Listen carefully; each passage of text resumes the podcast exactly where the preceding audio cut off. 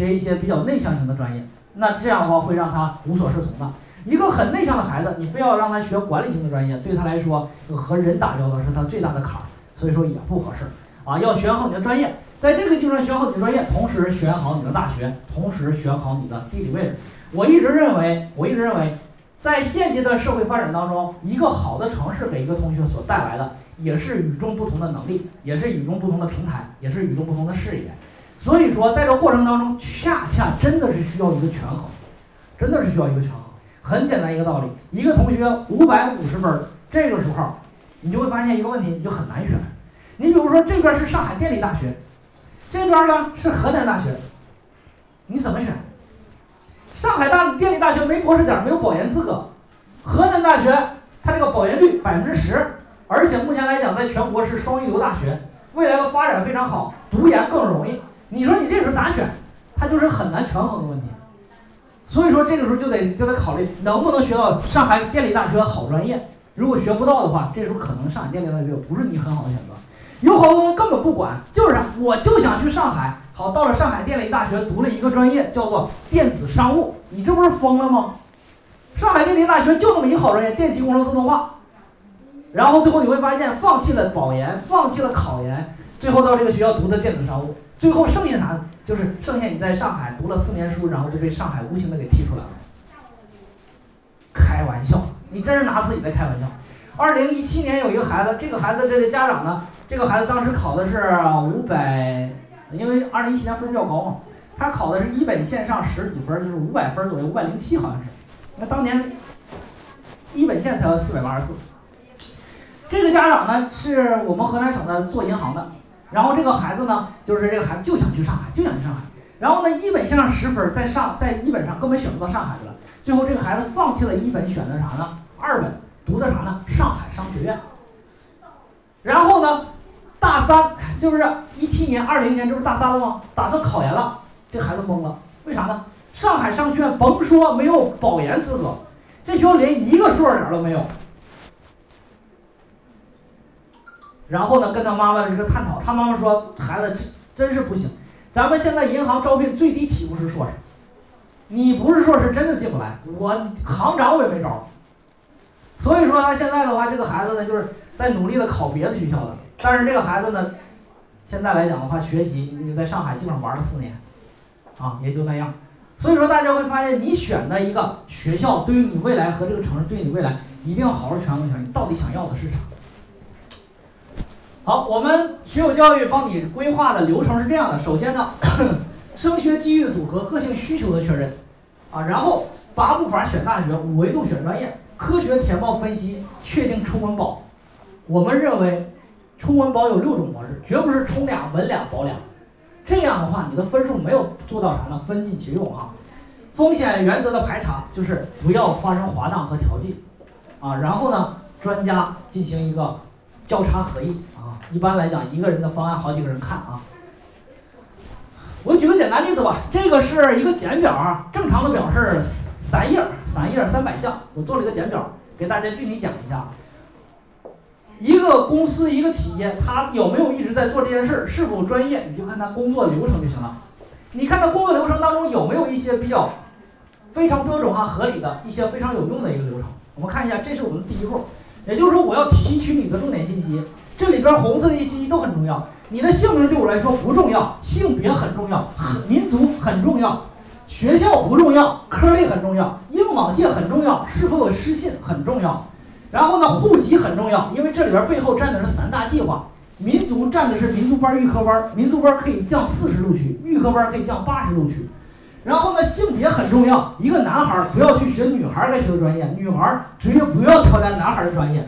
视力很重要，因为呢，有一些这个啥呢，呃，宇宇航专业、计算机专业对视力都有要求。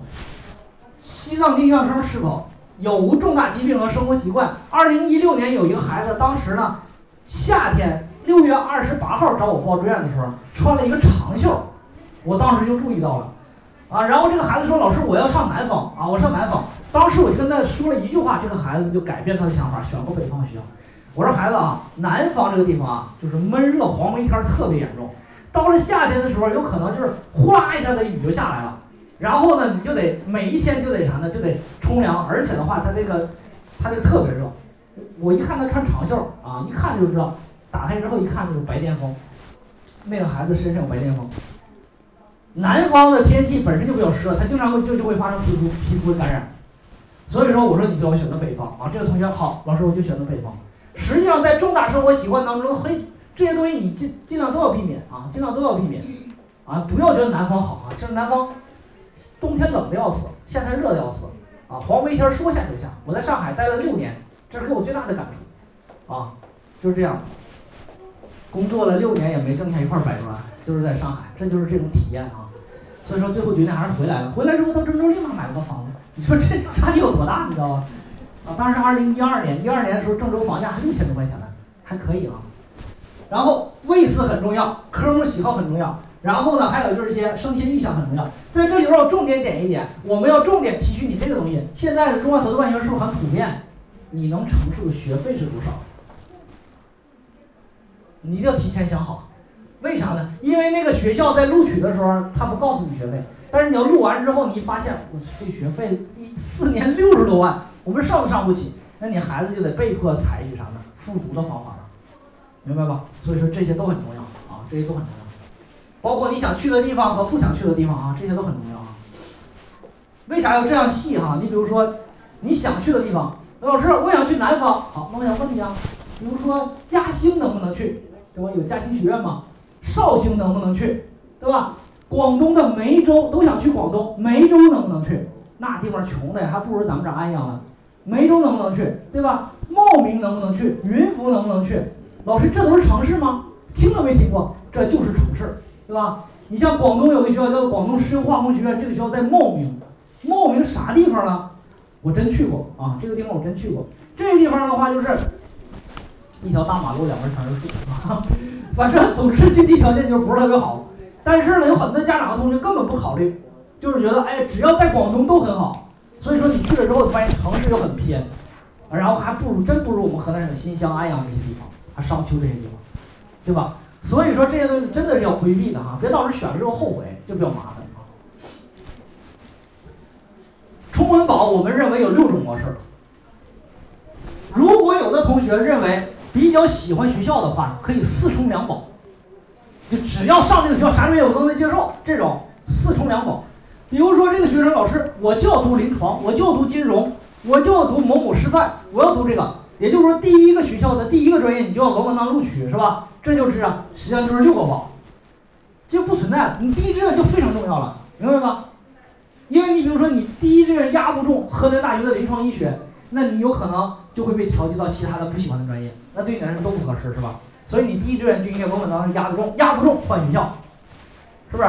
所以说，再有有的同学，老师这个学校正常的专业我都能接受，不用太好，也不用太差，两冲两本两保。老师，我的分数不是特别高，我压着一本线，十分、十五分，我觉得二本海南大学我能接受，二本还有很多好学校，很好。那么一本的学校你是不是得选择全冲啊？这叫分儿尽其用，分儿尽其用。所以一本你别放弃，一本就有需要全冲，二本重点选。那这样来讲，你一本要真真冲上一个学校，像今年的西交六五，是不是挺好的事儿啊？是不是？所以说，还有就是三冲两三冲三稳，都是不同的需求，不同的规划，这呢才能做到分儿尽其用，明白不？啊，不是说传统的就是两冲两稳两保。你这样来讲的话，你在这儿调剂了，在这儿调剂了，在这儿也调剂了。学校都没录好，专业没录的好啊！所有的专家要经过这么样一个过程，这是他所具备的知识体系啊。每一个专家实际上都要经过三年的实践，然后一百个案例的积累，才能做学友的专家哈。所以说呢，这个今天的讲座呢，实际上讲到这儿了，时间也差不多了啊。非常这个高兴啊，今天上午就是卖点力气啊，讲了俩小时，然后给大家 讲的内容啊比较多。啊，接着昨天呢，真总总结的比较多。好，这个学有教育能一直以来呢做一件事儿，一年三百六十五天做一件事儿。如果大家认可学有教育，那请把这一票呢投给学有教育的 C 组的家长啊，记住是 C 组的，别的组的话你你你看着办啊，C 组都行啊，C 组老师都可以啊，投给 C 组的专家和老师啊。然后呢，今天呢这个非常高兴啊，然后预祝我们二零二一届的考生啊，考的全对啊，蒙的全对啊，然后呢高考的金榜题名。好，谢谢大家。